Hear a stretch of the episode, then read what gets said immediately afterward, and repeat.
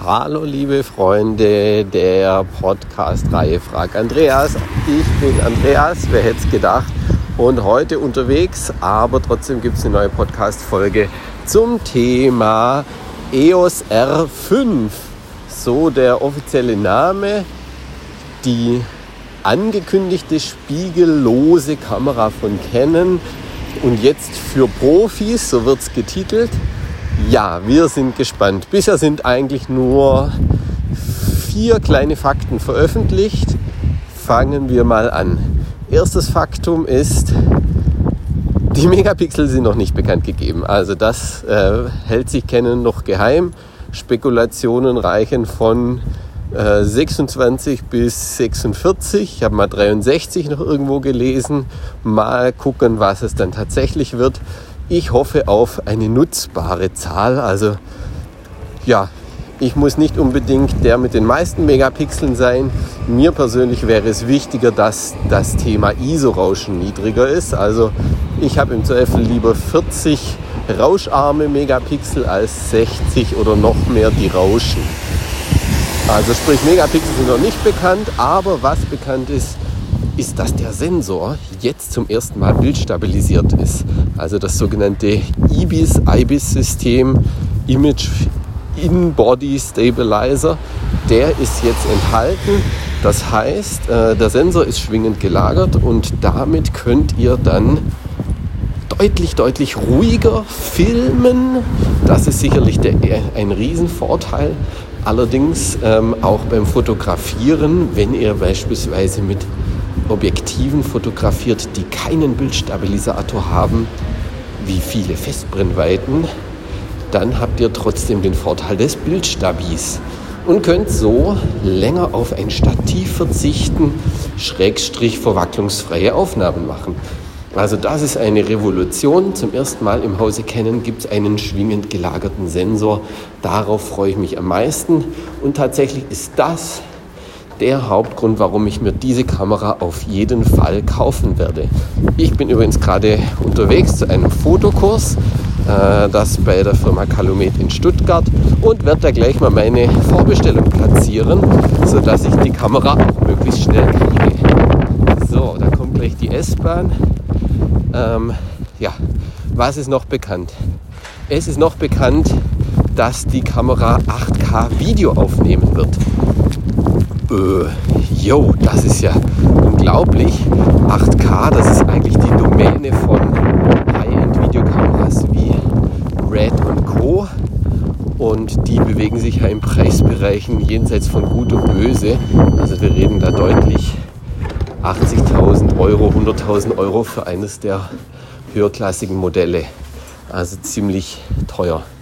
Ähm, das Ganze wird natürlich nicht so toll sein, wie man sich das wünscht. Das heißt, die 8K werden Einschränkungen haben. Sehr wahrscheinlich wird das kein RAW-Format sein. Sehr wahrscheinlich wird die Framerate nicht hoch sein. Also 24 oder 25 kann ich mir vorstellen, Bilder pro Sekunde. Ähm, die spannende Frage ist auch, äh, wie sind die anderen Filmmodi und welchen, welchen Codec wird Canon einsetzen. Bei der Canon 5D Mark IV war der aus meiner Sicht fürchterlichste Codec aller Zeiten verbaut, aus meiner Sicht absolut nicht nutzbar. Äh, das 4K, was da aufgenommen wurde, war so rechenintensiv, dass an einem 5000 Euro Rechner das Ganze geruckelt hat.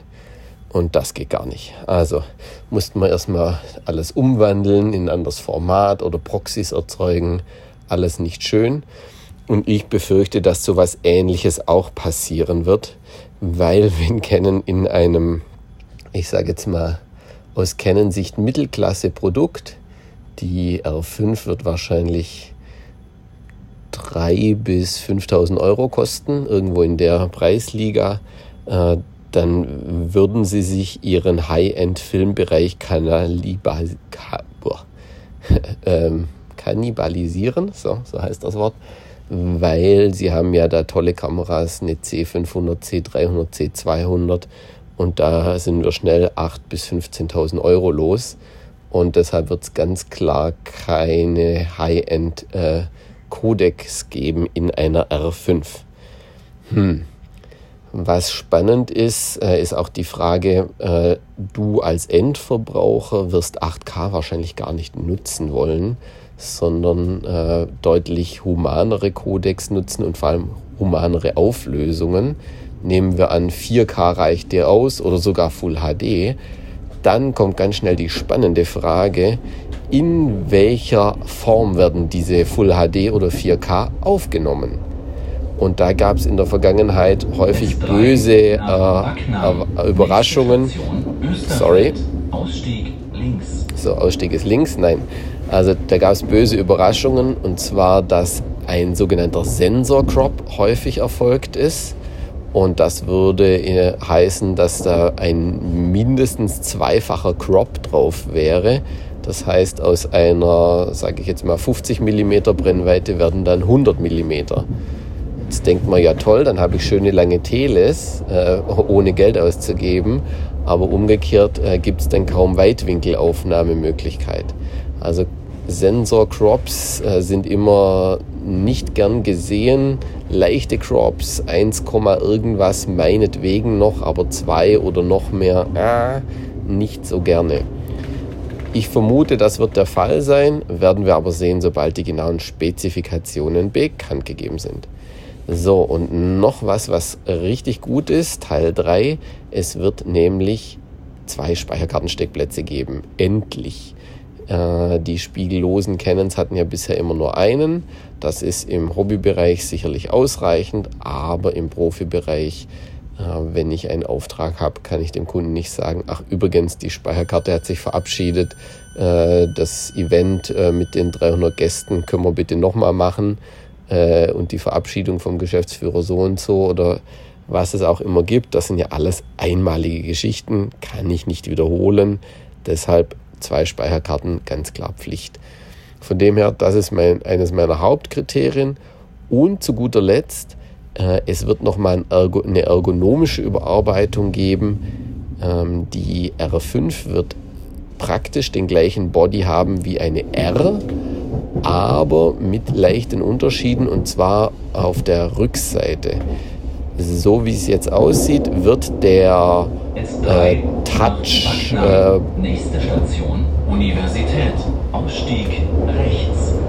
So wie es aussieht, wird der Touch Joystick entfallen und durch einen echten Joystick, wie er aus der 5D-Serie bekannt ist, ersetzt werden.